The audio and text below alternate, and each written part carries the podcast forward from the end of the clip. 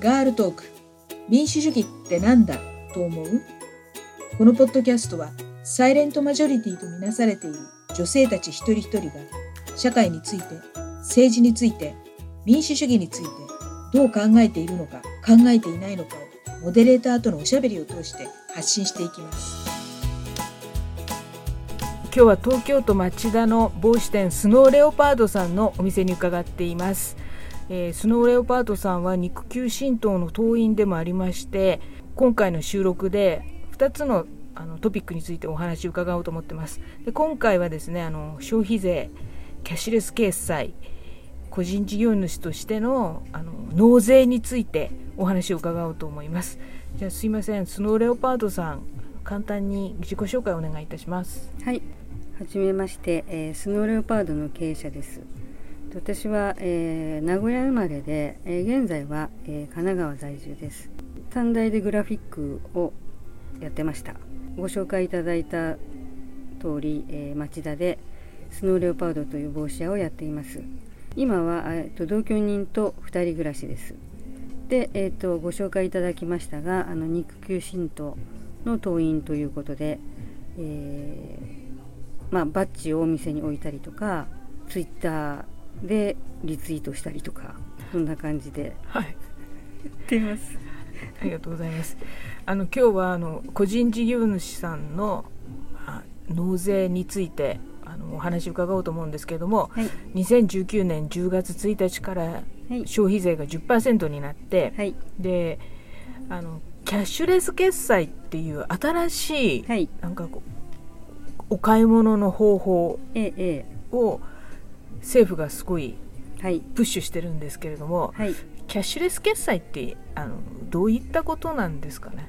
えー、っとですね結局消費税が上がることによってあの購買意欲が後退してしまうっていうことがありましてでその中であの政府はあのキャッシュレスっていう制度で少しは買ってもらおうとあのまあ期間は来年の6月までしかないのでそんなに大したあれでもないんですけどとりあえず導入したわけなんですね。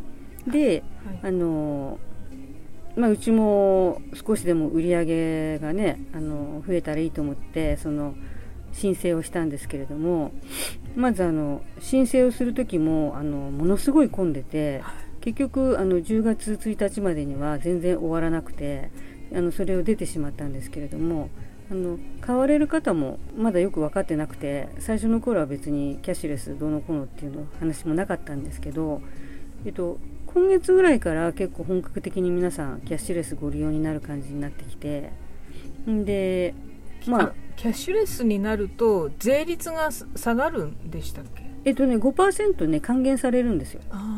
であのまあ購買意欲のこと考えてとりあえずあの、まあ、今年いっぱいは8%のままやっているので、はい、プラス7%あの安いですよっていう売りでやってますけれども。スノレオパートさんは独自に、はい、年内消費税8%でご募集中っていうことなんですね、はい、そうなんです。ただそういうところ多いです結構。だから結構皆さん自腹切ってて、はい、でさらにあの買われる方はそれがねあの買うちょっと購買意欲につながっていいんだけど結局キャッシュレスといったらカードなわけですから、はい、カード会社に手数料を払わなきゃいけないわけなんですね、はい、ただその払う手数料も通常よりは、えーと、1. 点何パーセント安くなるんです。それでも手数料を支払うことには変わりがなくてでまあ大体今のところあの現金の方が、えーと、減ってカードの方が結構かなり3倍近く増えてるぐらいになってて、そうすると結局手数料で損してんじゃないのみたいな感じなんですけども、まあとりあえずはそんな感じで売りで少しでもねあのこんなドフケーキの中であの売り上げ上げたいなっていう思いでやってますけれども。ドフケーキですか？ドフケーキですね本当に。もう皆さんあえでますね。あえてますか？うん。だってこの商店街の中、はいはい、もうちょっと去年と比べてありえないって言ってますもん。でも確かにあのこの間もあ今は2019年12月2日なんですけれどもあの発表で、はい、小売の,、あの売り上げが17.1%減ったみたいな、うんそうでしょうね。17.1%って言ったらもうほぼ2割ですすもんね。んごいですよ。それであのおまけに、えっと9月10月天候めちゃくちゃ不順不順だったじゃないですか。あそうです。ね雨がすごく多かった、うん、9月は暑かったし、はい。10月とんでもない台風来たりとか、はもうそれでもうかなりもうひどいことになってるのにい、はい、プラス消費税10%ってなんだよそれみたいな世界ですね一体もうどう生活していけと言うんだっていうね。どんだけ絞り取ったら気が済むんだっていう話ですね。はい。もう消費者の方ももう救急としてますけれどもう売ってる方ももう救急ですね、もう本当ですよ。もう 自分たちだけ美味しい思いしてね。あ結局大企業のが減税されていいるからそうそうそう。中小企業うん。とか零細企業うんなんかはもう全然何の恩恵もないし、っていうかちょっとこの間ね見たけどあの消費税上げたから法人税下げますってはあみたいな。それ意味わかんないんだけどと思って。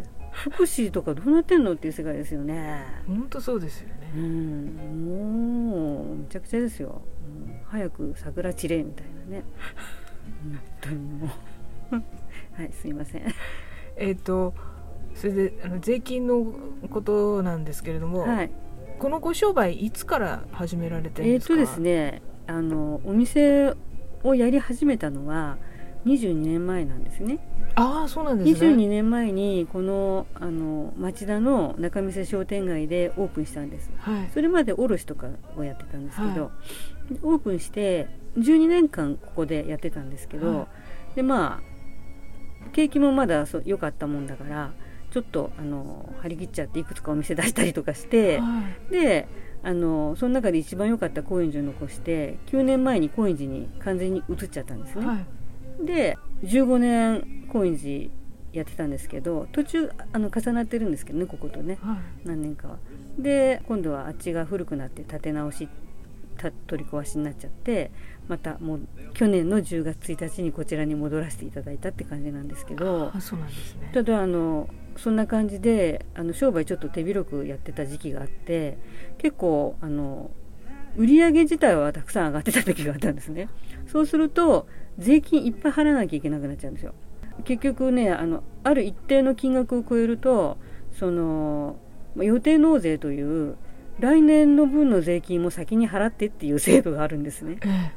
はあみたいな感じでびっくりしたんですけどでさらにあの全てが上がるんですよね、えうん。あの要するに市民税も、えー、と健康保険も上がった上にあとあのなんだっけえっ、とえっ、とね所所得なんかねななんか税金いくつかか捉えてごめんなさいもう古いことで覚えてないんですけど。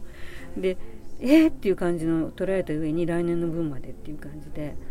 もうなんかごそって持ってかれてお金。うん。であとあのその時あのまああの会計士さんに公認会計士さんがいたんですけどそこにもすごい取られてはい。もうなんかバカらしくなっちゃったんですね、はい。もうただ持ってかれて私貯金しようと思ってたお金全部取られちゃったんですけどそんなに取られちゃったんだもうだって100万ぐらいはいっちゃいますからねはい売り上げが、うん、と3000万超えると大変だから3000万以下だとあの簡易課税方式ってできるんですね、はい。3000万超えるともろに消費税払うんだけどそれ以下だと計算方法があってはい。少しは安くなるんですけどですでもそれ以上超えたら大変なことになるので簡易課税方式っていうのを採用してたんですけどそれでももう もうびっくりしてあもうせっかく貯金しようと思ってもこんなに取られるんだったらはい。あのそんなに働かないで納めない方がいいよねっていう商売に対する意欲を一気に失ったっていう ことがありまして。そうなんですね。なんで、まあ、あの全部お店も畳みまして。はい。で、まあ、一軒だけど細々とやるのが一番賢いんじゃないかみたいな。ねどうなんですかねなるほど。はもうじゃあなおさらですねあんだけ税金払ってんのにこんな無無駄遣いっていうかそうもいもうだからう取り巻きにばらまいて。そうそう払ってる人たちあの結局自分には何の恩恵もないのになんで安倍政権に賛成してるんだってバカバカじゃないみたいなあ話ですよね。そうですなんでわかんないんだろうと思ってそんな簡単なことが。だからもうみんなで声を上げていかないと本当に変わらないので本当にもうあの私申し訳ないけどよく愚民って言っちゃうんですけど、はい。あの愚民をやめないともう世の中変わっていかないっていうか、はい。ね、すいません。ちょっと熱くなるんでちょっとどうぞ。なんか話してください。ちょっと興奮しちゃうんでね。じゃあ今はあの、はい。非課税非課税にしてます。非課税ではいはい。なるべく売り上げはそう。増やさないよう、うん。に、っていうか売り上げ上げようと思っても上がんないですから だから心配しなくても大丈夫なんですよ。非課税になっちゃうんですよ。1000万超えるとなっちゃってるんですよ今。だからあの課税業者。はい。知らない間に。前は3000万だったんですよ、えで気がついたら1000万以上になっててえはい。ええみたいな感じですよね。あ。で前は別に1000万なんか普通に売れるのにって思ってあ、うん。で私あのあ言っていいのかな？あのえっと民主民主商工会って知ってます、はい。共産党の、はいはい。あれの民商。民商。はい。民商で、あの帳面見てもらってたんですね、うん。一時。あのそこの前やってたあのこあの会計さんがすげえ高くてはい。もうそんな払ってらんないよと思ってそこに変わったんですよ、はい。そう月5000円ぐらいだったから、はい。それやってたんだけどもうそれもちょっと月5000円ももう大変だなとか思ってで結局3年ぐらいやって覚えたから今自分でやってますけどねもう弥生会計で。あいやいや会計。弥生会計で。やってくれますから数字入れると。はい。じゃあもうシャッター街とかって言ってはい。どんどん個人商店占めてるのは、うんうんうん。その税金後継者不足っていうのもあるけど税金のことも。税金じゃない。あの高円寺なんかね私あそこ15年前に行った時はもう16年かここ1年やってるからすごかったんですよ売り上げが。はい。こ私町田でジョルナにも入ってたんだけどそこであの経費いっぱいかけてあの女の子何人か雇ってやっててそれなのに一人でやってるあの高円寺の方が売り上げがいいっていうぐらい売れててでよかったんだけど今高円寺ね私のいた商店街はかなりシャッター増えてますね。でもう入んないですねずっと。やっぱりやっていけないんじゃないですかね。でここはねこの仲見世商店街はあのゆあの有名なんですよね。でなんか家賃とかはあの銀座並みなんですけど、うん。あの坪単価がねはい。らしいんですけどでもあのここは開かないですね。で私はたまたまお隣とカバン屋さんと仲良かったからカバン屋さんに頼んでここ仕切って貸してもらったんで入れたって感じですね。あそうなんですはい、ラッキーですね。そう昔やってたからね12年間。あの副会長もやったし商店会も。あそうだったんですね。わかりました。はい。今日はもうなんか意外にそんなに個人商店主がはい。税金払ってるっていうのは全く知らなくて、うんうんうんうんいやもうね。ね。これじゃあもう本当に小売りも上がらなければそう。だから大体みんなも。もう未然に切って払ってたと思いますよ。それでだから民商のあのだから税金の確定申告の時期になるとみんな集まって税務署までデモするんですよ。それをもう参加してくれって言われたからそう参加してて。たらえっ、とちょうどねあの震災の年の3月11日がそのデモして確定申告に行く日だったんですねでみんなであのあのいろんなこと原発反対とかいろんなこと言いながら歩いて税務署行って、まあ、申告済まして、で、まあ、みんなはその後ご飯を食べてでコーヒー飲む人とか解散する人がいて私風邪気味だったからあのじゃあ帰りますって帰ったんですよ。でうちであのちょあ熱あるなとか言って寝てたらあれが来て311が。すごかったですね、はい、で当時ね私ねあの米軍ハウスに住んでたんですよ、うん。今引っ越しちゃったんですけどあの辺は地盤が硬くてねあの、まあ、そういうとこを選ぶらしいんですよ、うんさすが。軍の組織があるから、うん。であとあれもあの計画停でもなかったしね、あの辺は。うんまあとにかくそれでもすごかったですね。もう私そこに引っ越した時にあの地震のことを想定していろんな家具とか全部止めてたんですよ。だからよかったけど止めてないとこは全部落ちてましたね段ボールとかね。